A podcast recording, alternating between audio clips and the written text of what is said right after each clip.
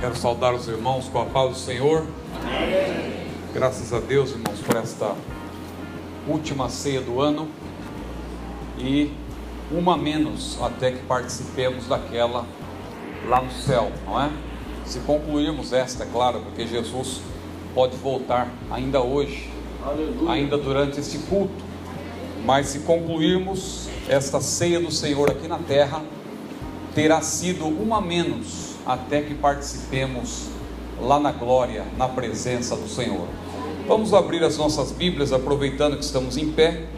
Quero convidá-los a que abramos as nossas Bíblias em Lucas, no capítulo 22, versículos 7 a 20. Lucas, capítulo 22, versículos 7 a 20. Chegou, porém, o dia da festa dos pães asmos, em que importava sacrificar a Páscoa, e mandou a Pedro e a João, dizendo: Ide, preparai-nos a Páscoa para que a comamos. E eles lhe perguntaram: Onde queres que a preparemos?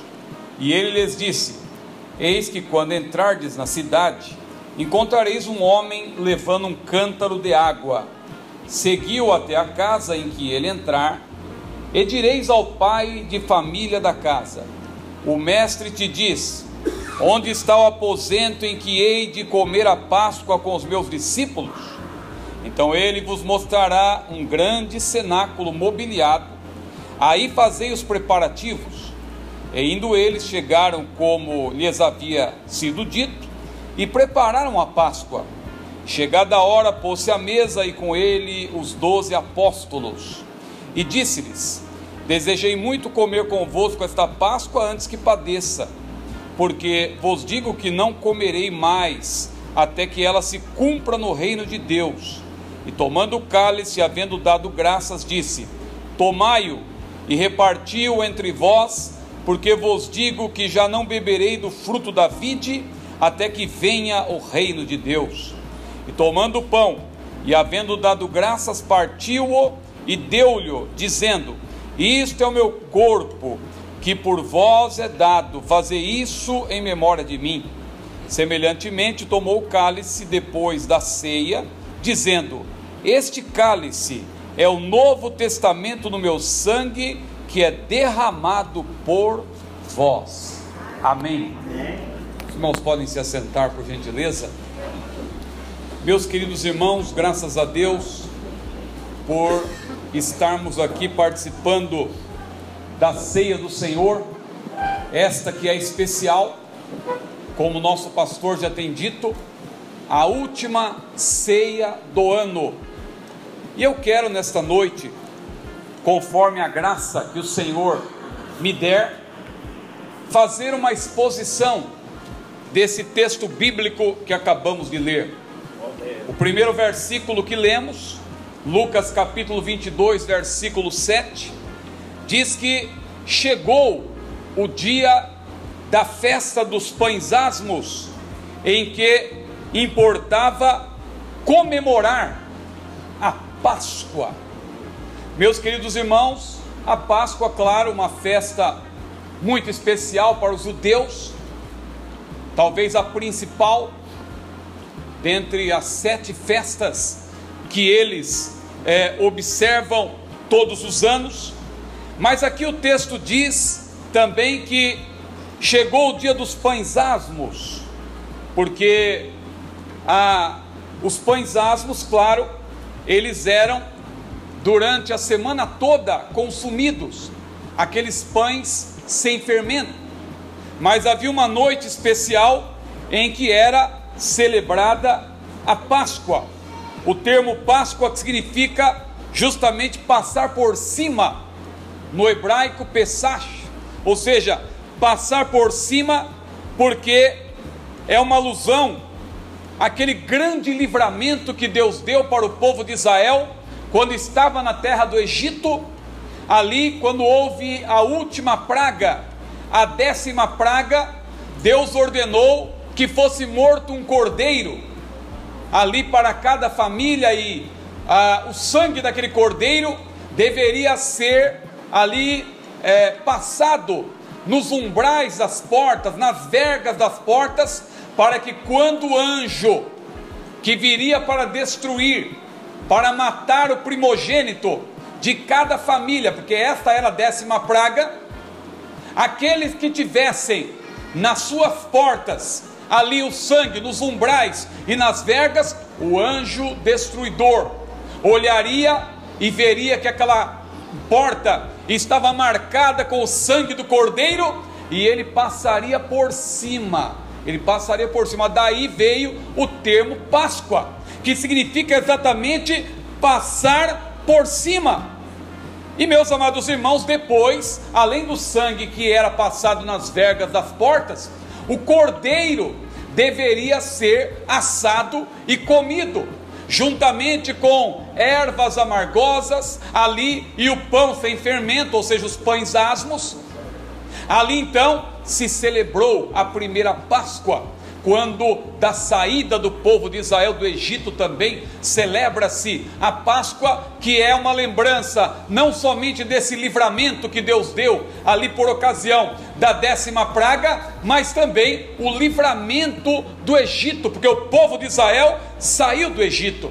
E o texto bíblico diz que importava comemorar a Páscoa, importava lembrar-se deste grande livramento que Deus deu ao povo de Israel. Meus irmãos, então nós vemos que Jesus, ele haveria de ser crucificado, ele seria aquilo que Paulo depois diria a nossa Páscoa, isto é, o cordeiro que seria morto de uma vez por, por todas. O cordeiro era morto por ocasião da Páscoa, mas Jesus tornou-se a nossa Páscoa, porque ele morreu, ele foi o cordeiro, o cordeiro morto, assim como João Batista profetizou ao ver Jesus, ele disse: Eis o cordeiro de Deus que tira o pecado do mundo. Claro, quando se menciona um cordeiro, não está se falando nesse caso de um animal ali correndo livremente, não. Quando ele diz que Jesus é o cordeiro que tira o pecado do mundo, ele estava já falando do cordeiro morto, o cordeiro imolado, o cordeiro ensanguentado. Isto era que João Batista estava vendo. Jesus, o cordeiro de Deus, aquele que deu a sua vida para que nós pudéssemos estar aqui hoje glorificando a Deus nesta última ceia do ano de 2019. É motivo de nós glorificarmos a Deus. Jesus, portanto, morreu no dia da preparação da Páscoa, como diz lá em João no capítulo 19, versículo 14. Isto é, ele morreu numa sexta-feira, daí ser chamada esta das, é, de sexta-feira da paixão. Mas na quinta-feira era foi a noite em que ele foi traído. A noite em que ele ali instituiu a ceia do Senhor, conforme nós estamos é, é, conforme lemos há pouco aqui nesse texto de Lucas capítulo 22, diz a Bíblia, repetindo aqui parte da leitura, que Jesus, portanto, tendo em vista esta preparação, ou os preparativos para participar, não somente da festa dos pães asmos, que durava a semana toda, mas especialmente da noite da Páscoa, em que o cordeiro seria morto e ali preparado para que houvesse ali uma refeição com os seus discípulos. A Bíblia diz que, tendo em vista isto, nós lemos aqui agora há pouco que Jesus enviou Pedro e João dizendo-lhes: Ide preparar-nos a Páscoa para que a comamos. E eles então lhe perguntaram: Senhor, é, onde nós haveremos de preparar? Nós vamos preparar. E Jesus ali estava tendo um cuidado muito grande. Por quê? Porque o plano de Judas para entregar o Senhor já estava em curso. Judas já estava ali negociando é, com aqueles que queriam matar Jesus.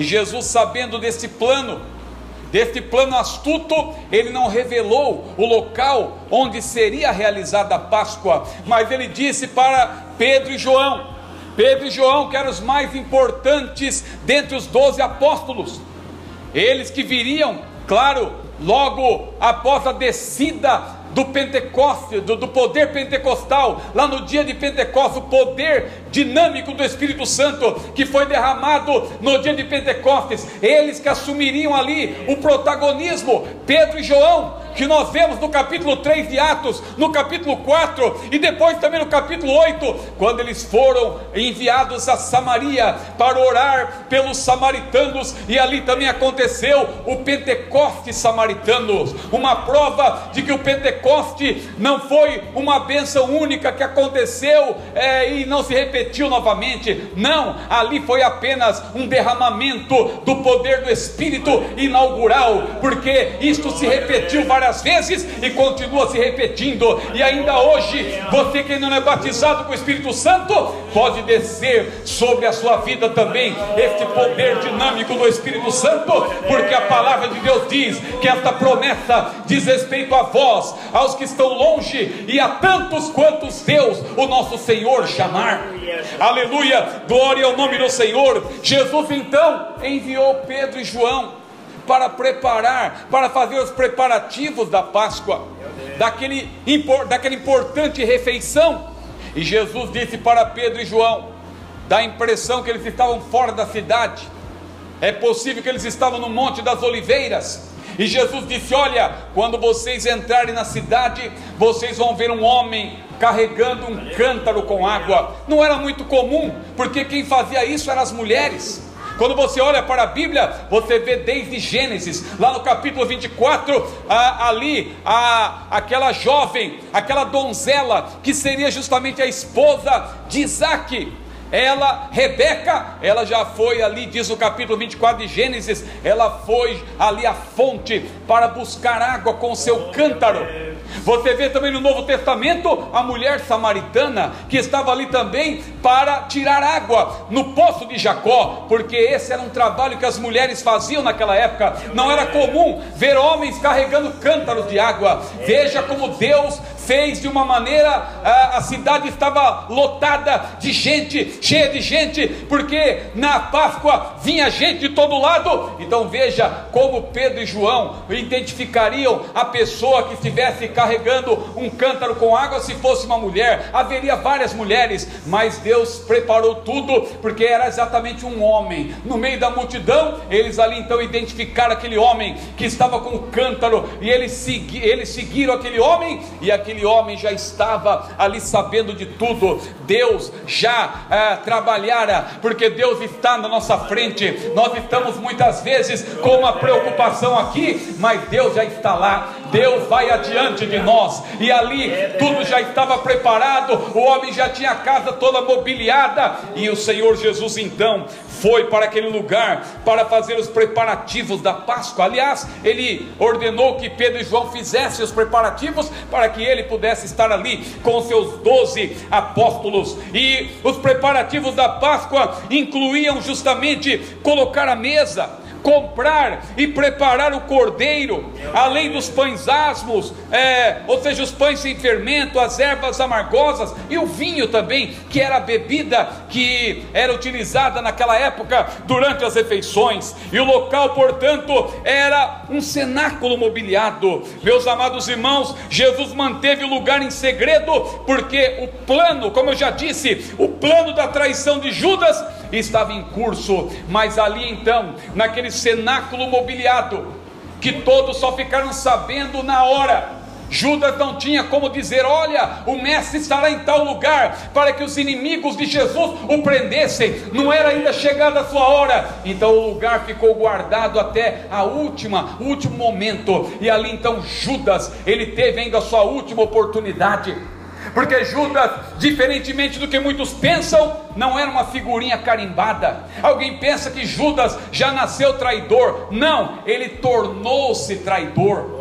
Lá em Atos do capítulo 1, versículo 25, diz que ele se desviou. É um exemplo típico de desviado. Ele teve todas as oportunidades, inclusive ali teve a oportunidade de participar daquela última refeição, porque quando se fala da última ceia, claro, não é a ceia do Senhor, a última refeição, porque a rigor ali foi a primeira ceia, porque Jesus estabeleceu ali, ele instituiu ali a ceia do Senhor, foi a última Páscoa de Jesus com os seus apóstolos, a última refeição com eles, e Jesus aproveitou ali aquela oportunidade muito, é, ali era muito importante que ele utilizasse os elementos ali que faziam parte da Páscoa para falar justamente do seu corpo e do seu sangue. Glória ao maravilhoso nome do Senhor. E a Bíblia diz que chegada a hora, pôs-se Jesus à mesa e com ele os apóstolos e disse-lhes: Tenho desejado ansiosamente comer convosco esta Páscoa antes do meu sofrimento, pois vos digo que nunca mais a comerei até que ela se cumpra no reino de Deus. Aleluia, glória a Deus. Nós haveremos de participar também deste glorioso momento na presença do Senhor. Aleluia. Diz João, o texto que lemos não diz, é, mas a Bíblia explica a própria Bíblia, os evangelhos, eles é, têm enfoques diferentes para que quando nós lemos todos eles, nós assim possamos ter uma compreensão é, maior do, do que aconteceu, e João mostra que Jesus, ali naquele cenáculo, ele lavou os pés dos seus discípulos. E quando ele chegou em Pedro, Pedro inclusive disse: Senhor, de maneira nenhuma me lavarás. E Jesus disse para Pedro: Pedro, se eu não te lavar, não tens parte comigo. E Pedro, que era muito afoito, ele disse: Ah, Senhor, então não lava só os meus pés, não, lava minha cabeça também. E Jesus disse: Não, Pedro, somente os pés agora basta. O que eu faço agora tu não entendes, mas é, depois entenderás. Aleluia, eu vos dei o exemplo para que, como eu vos fiz, façais vós também. Jesus lavou os pés dos seus discípulos. E ali ele iniciou o seu último sermão, a última pregação de Jesus que está justamente entre o fim do capítulo 13 de João até o fim do capítulo 16. E depois do capítulo 17, ele faz uma oração sumo sacerdotal. Ele ora pelos seus apóstolos e também por nós, por extensão. Aleluia. Ele orou por nós ali. Glória a Deus também, porque ali estava a igreja nascente. Os apóstolos eram representantes da igreja, a igreja da qual eu e você fazemos parte glória a Deus. Mas ali, meus irmãos, enquanto Jesus apresentava ah, aquela, aquele sermão, que foi uma conversa com seus discípulos, eles participavam também daquela última refeição.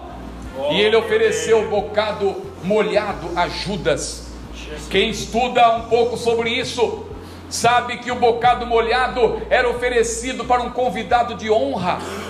Jesus quis demonstrar ali para com Judas compaixão, como que lhe dando uma última oportunidade, como que dizendo: Judas, você ainda pode se arrepender. Mas ele não quis se arrepender, ele tomou o bocado molhado, ele já estava, o plano já estava em curso, mas naquele momento, quando ele tomou o bocado molhado, Satanás entrou no coração dele, Satanás tomou conta de tudo, ele assumiu todas as ações e Judas se retirou e ele perdeu, aleluia, a maior parte daquele sermão maravilhoso que Jesus apresentou, que começou no cenáculo, é verdade, mas depois Jesus sabendo que Judas, claro, é, levaria os seus inimigos a, a, a, até onde ele estava, diz a Bíblia, lá em João no capítulo 14, versículo 31, que Jesus disse: Levantai-vos e vamos daqui. Eles foram lá para o Getsemane. E no caminho a conversa continuou, aquela mensagem maravilhosa de Jesus, falando sobre o Consolador, falando sobre o Espírito Santo. O pastor Brilhantino até fez a leitura de parte daquele sermão no capítulo 14 de João. Que maravilha! Mas, meus amados irmãos, Jesus participou ali com seus apóstolos da última refeição, a refeição da Páscoa. Mas ele aproveitou os elementos da Páscoa justamente para instituir a ceia do Senhor, Aleluia. que é uma ordenança. É. A palavra de Deus apresenta-nos duas ordenanças de Jesus: o batismo em águas e a ceia do Senhor. São as duas ordenanças. Jesus instituiu. E Paulo, inspirado por Deus, naquele texto que nós lemos em, todas, em todos os cultos de ceia, ele disse: O Senhor Jesus, na noite em que foi traído, tomou o pão e, tendo dado graças, o partiu e disse: Tomai e comei, isto é o meu corpo que é partido por vós, fazei isto em memória de mim. E semelhantemente tomou o cálice e, tendo graça, dado graça, disse: Tomai, eh, bebei dele, aleluia. Meus amados irmãos, nós já conhecemos esta leitura, glória ao nome do Senhor. Mas voltando aqui para o texto e caminhando para o final, diz a Bíblia que Jesus, tomando um cálice e havendo dado graças, disse: Recebei e reparti entre vós.